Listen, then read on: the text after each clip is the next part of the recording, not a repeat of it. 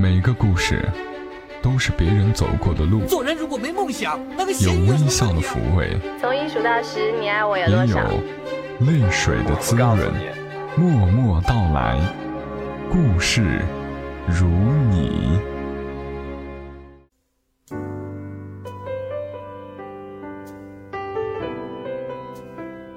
默默到来，故事如你，我是小莫，在每周三的晚间和你相伴，和你来聊聊我们平常人身上所发生的故事。大冬天的，讲个温暖的故事给你取暖。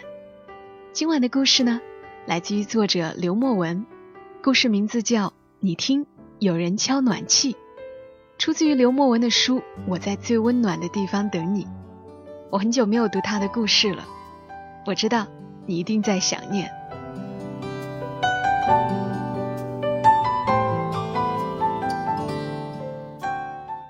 你听，有人敲暖气。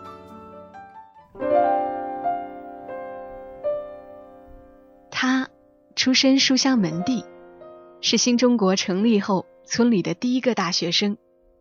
全村人看着他带着大红花，坐在马上，沿着村边的土道游街。走到祖宗家祠堂的门口，他下来祭拜，里外围的都是人，一时间，他成了村里的红人。他，是由生父母过继给舅舅养的女娃，因为家里孩子太多，粮票不够，父母就狠心把他送了出去。他从小在舅舅家做活，割麦、收粮，缝缝补补，逆来顺受。平时在舅舅的裁缝铺帮忙打杂、送货、跑腿。年少的时候，他去给他送衣服，野狗追他，吓得他不停的跑，一路跌跌撞撞。狗咬坏了篮子，也咬坏了里面的衣服。他坐在路边哭，不敢回家，更不敢去他家。细细摸摸这料子，他做活多久，也赔不起。他忽然拿起篮子和他说：“没事儿，我骗我爹说挂坏的就成，你哭个啥劲儿啊？”他还是哭，不停的哭。他没有办法，哄着他说：“那我回家拿针线，你帮我补上吧。”他穿针引线的样子十分熟练，樱桃小口将线头抿起一个小尖儿，一箭穿心般。穿过有些黑锈的针鼻儿，将线捋直，个结，开始静悄悄地缝衣服，一针一针穿来穿去，一件布衫在他手上翻来覆去，像风中翻滚的白云。缝好后，他系上一个严谨却又有些调皮的扣，他温柔地咬断麻线，嘣的一小声，震醒了在一旁看呆了的他。整个过程，他一直不敢眨眼，生怕错过某个镜头，成为晚上失眠的遗憾。那一年，他喜欢他，喜欢的朝思暮想，喜欢得魂牵梦绕。他有时候故意把衣服蹭出几个口子，再风风火火跑到裁缝铺去，看着他缝。后来，他们就成了朋友。他们俩最喜欢干的事儿，是戏班子来村头的时候，两人坐在草垛子上听曲儿。他们都不是戏迷，也都听不懂，但就是喜欢这样待着。大家叫好，他们也跟着叫好，喊完还对着傻乐，根本不知道是因为什么笑，总是看着对方就莫名其妙的笑。他十八岁那年，家里找媒人。帮着说一桩亲事，他不依，说想要读书，不想太早结婚。家里人劝他，结完婚再读书也不耽误。他脑袋一转，说要结婚可以，但是必须和他结。父亲从太师椅上跳了起来，气得直跺脚：“门不当户不对，这门亲事可是要招外人笑话的。祖宗在上。”婚姻大事，父母做主，不能全由着他的性子来。他第一次和父亲顶撞，蛮横地说父亲旧思想，除了他，自己谁都不会娶。说完，他起身就出了门，头也不回的在土道上跑，避开鹅群、农田和归家的老人。直到裁缝铺门口，他看见他在门口晒衣服，掀起白白的床单，他才望见他脸上还带着辛苦过的汗水，润着吹弹可破的皮肤，透着一股清新的甜。那一刻，他心情一下子又变好了，仿佛从未与人争吵过。母亲按住了父亲的脾气，说：“年轻人一时冲劲儿，过一段日子，兴许他就没那么喜欢了。”直到他考上了大学，家里人旧事重提，让他办了婚事，再去省城念书，他还是没改口，除了他。谁都不娶。父亲气得摔断了手中的烟杆，剩下的半截朝他丢去，到处寻着物件作为武器。他一动不动，站在原地，拧着劲儿让父亲打，倔强地展示着自己的决心。母亲呼天喊地的拦着，家里乱成了一锅粥。晚上，年轻的他做了一个决定。要带他去城里念书，他去找他，跪在地上发誓对他好。他不知道怎么办，着急的一直坐在地上哭，就好像他们第一次见面时那样。第二天凌晨，他收拾了一些细软，偷了账房的一些钱，在村口等着他。时间一分一秒过去，他还是不来，他急得跺脚。满头大汗，他哪里知道，他早就来了，躲在树后面，一直纠结着自己的决定。可后来，他还是出来了，慢慢的，慢慢的靠向他，离开家。那是村里轰动一时的私奔，状元郎带着裁缝铺的养女，连夜去了省城，一时间成了乡里坝村茶余饭后的谈资。后来，他父亲因此大病了一场，康复以后，每天都去女孩的舅舅家道歉赔礼。他读大学的那几年，靠着母亲救济，课下给学生伴读赚钱，勉强支撑了下来。还有半年就要毕业的时候，他们简单的办了婚礼，只是换了一副新的碗筷，做衣服的布匹也是母亲。偷偷从乡下叫人用扁担挑来的，一些同学和老师帮忙剪了些喜字贴在窗纸上，这婚礼才像一点婚礼。毕了业，他留在学校教书，他也在家里接了一些缝补的杂活，他们的日子逐渐转好。那个年代，钱还是钱，糖块儿一分钱两个，冰棍儿。五分钱一根儿，粮票是宝贝，发了肉票买不起也只能撕掉。难是难，但是两个人没抱怨过。赶上逢年过节，他就跟着学校的车去河边捞鱼，改善改善伙食。有了女儿以后，他自己租了个铺子，全家人挤在铺子里，白天他上班，他背着孩子干活。总之。日子一步步熬过来了。文化大革命的时候，他父亲因为成分不好被拉出去批斗，因为岁数太大没熬过去，去世后直接葬在了乡下。家产充公，母亲搬到城里和他们一起生活。他挺着大肚子，拽着女儿和她说：“换个大点的地方吧。”婆婆这辈子没吃过苦，她没说话。房子虽然没有换，但是她的话，她一直牢牢记着。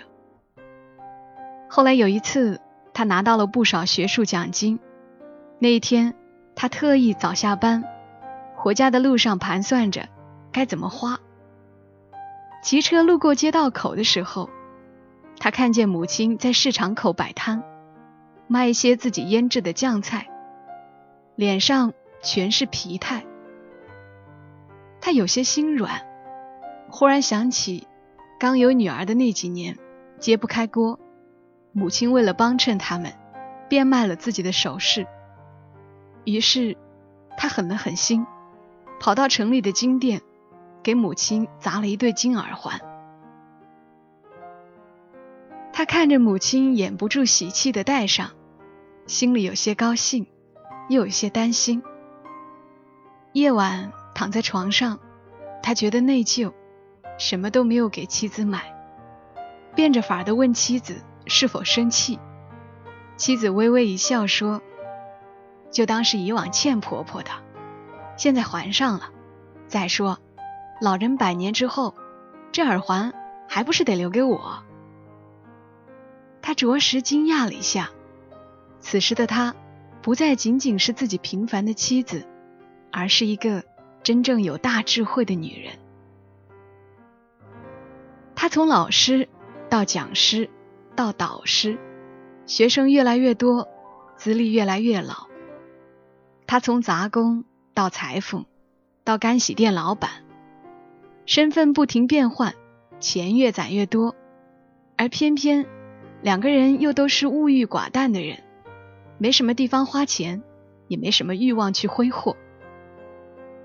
有一次，学校组织去美国参观学习，他想带上他，又怕组织上不允许。那个年代，公家的就是公家的，不由得他有一点私心。他说不去，嫌折腾。后来他也没去，说这辈子。就没分开过那么长时间，他不去，他也不去。大女儿在一旁喊：“我要去，我要去。”小儿子在旁边埋头吃饼干，一点也不关心去不去的问题。有朋友劝他拿一些积蓄出来做生意，他说他就是教书匠，就是喜欢做学问。有朋友劝他学着享受生活。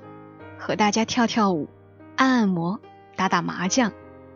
他说，他就是个家庭妇女，就喜欢看看电视、做做饭。他们没有说过要追求多大的幸福，他们只想不打扰别人，也不被别人打扰，就过自己的日子，过像多数人一样颠簸又平淡的乏味的人生。晚年。他们把自己的钱一分为二，一半给了大女儿去美国留学，圆了她从小的美国梦；一部分留给小儿子结婚。老两口为了不讨人嫌，想回老家去住，算是落叶归根。就在要回还没回的节骨眼上，他突发脑出血，整个人瘫了下去，颤颤巍巍走路，最严重的时候。根本下不了床。虽然他双手还算灵巧，但也基本失去了自理能力，只能留在城里，每天让他照顾吃喝拉撒。他每天坐在床边陪他说八卦。不知道从什么时候起，他的话变得那么多，说都说不完。外面听来一点风吹草动，都要在他面前唠叨个没完。他从来不看书，却办了一张图书卡，每天从图书馆抱一摞书回家。图书馆工作人员问他：“阿姨，您拿得动吗？”他一摆手，提着小跑就走了。上了年纪，他有些耳背。有一次，他在厨房做饭，他在卧室里喊疼，喊了很长时间，他都没有听见。后来回到卧室，看见丈夫满头大汗的样子，心疼的不行。她把药放在床头，还不放心，不知道从哪儿掏来一根木棍，放在他手边，叮嘱他：要是他在厨房做饭时没听见他说话，就拿着木棍敲敲暖气，他就知道是他在叫他。老头拿着木棍。象征性敲了敲暖气，说：“帮我倒杯水。你个老鬼！他微笑着转身去倒水。有时候，他还是坐在床边缝衣服，他还是喜欢看他缝。他说自己老了，不中用了，连针鼻儿都看不清了，得让他帮忙穿针。他倒也高兴，一边穿针一边逗他笑说：“我还是有点用的，是吧？”有一天，小儿子观察父亲帮母亲穿针，煞有兴趣。等母亲起身出门的时候，他问父亲：“您说这屋里让我妈打扫的一尘不染，连地上有根头发丝儿她都能看见，这针鼻儿她怎么就看不清呢？”小儿子随便说的一句话，却让老头忽然间明白了什么。晚上，他听着他的鼾声，忍不住心酸，老泪纵横起来。他醒来，给他擦脸，问他：“做噩梦了，是不是？”没过几年，积劳成疾的他也病倒了，神经系统疾病，不太好治。在美国的大女儿想把母亲接过去治疗，不想让父亲的遗憾再重演。母亲不去，谁劝都不去，就要留在家里。全家人头一次见他这么顽固，这么蛮横。有天晚上，他一边给他穿针，一边说：“你去吧，早去早回。你要是病倒了，谁照顾我呀？”这一句话砸在他的心眼上，他给他做了几件新衣服，对小儿子千叮万嘱，依依不舍的随着女儿去了美国。他和他大半辈子都没有分开过，哪知道这一分，却是永远的阴阳两隔。他走得急，连一件他做的新衣都没来得及穿。一个再平常不过的清晨。他呼吸停止，撒手人寰。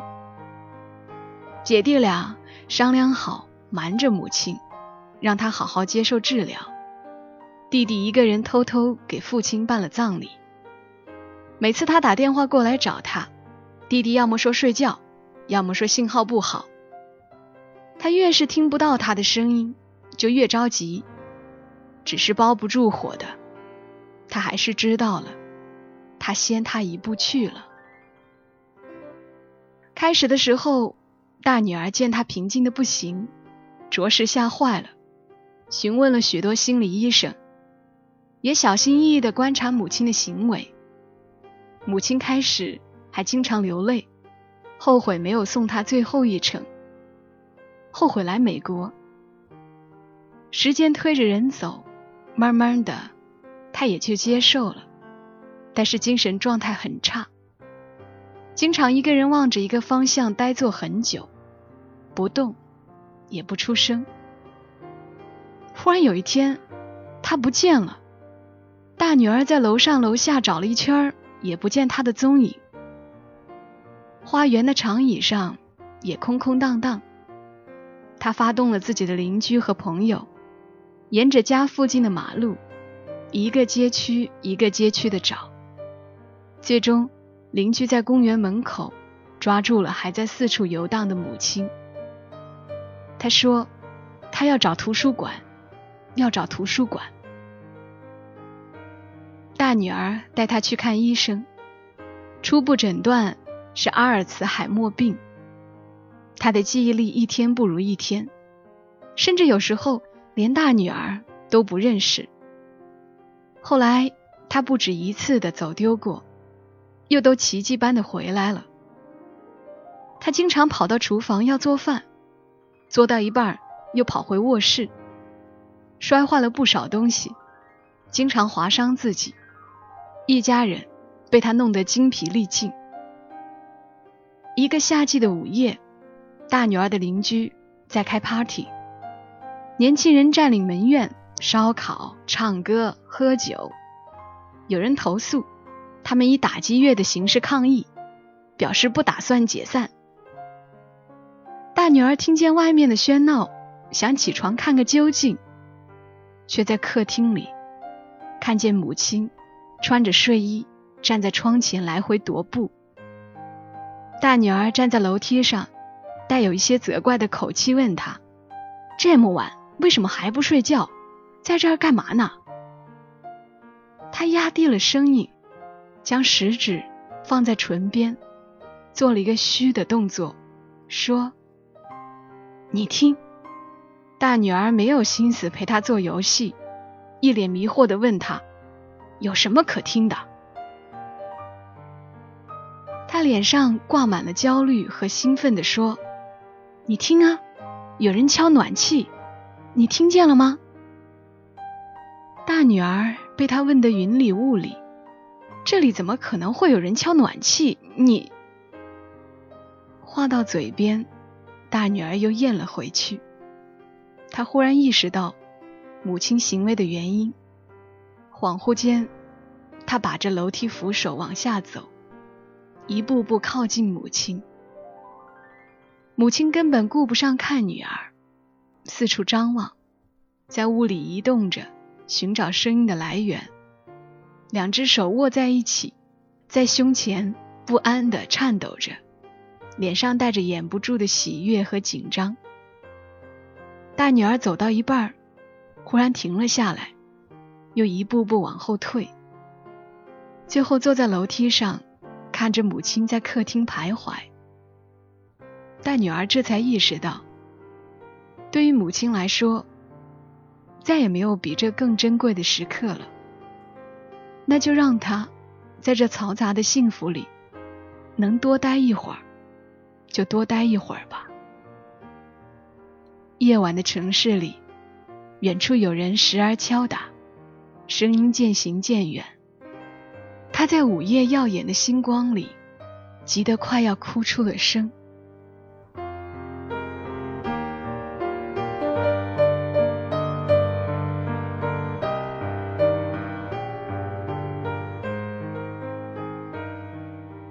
刚刚的故事来自于刘墨文，你听，有人敲暖气。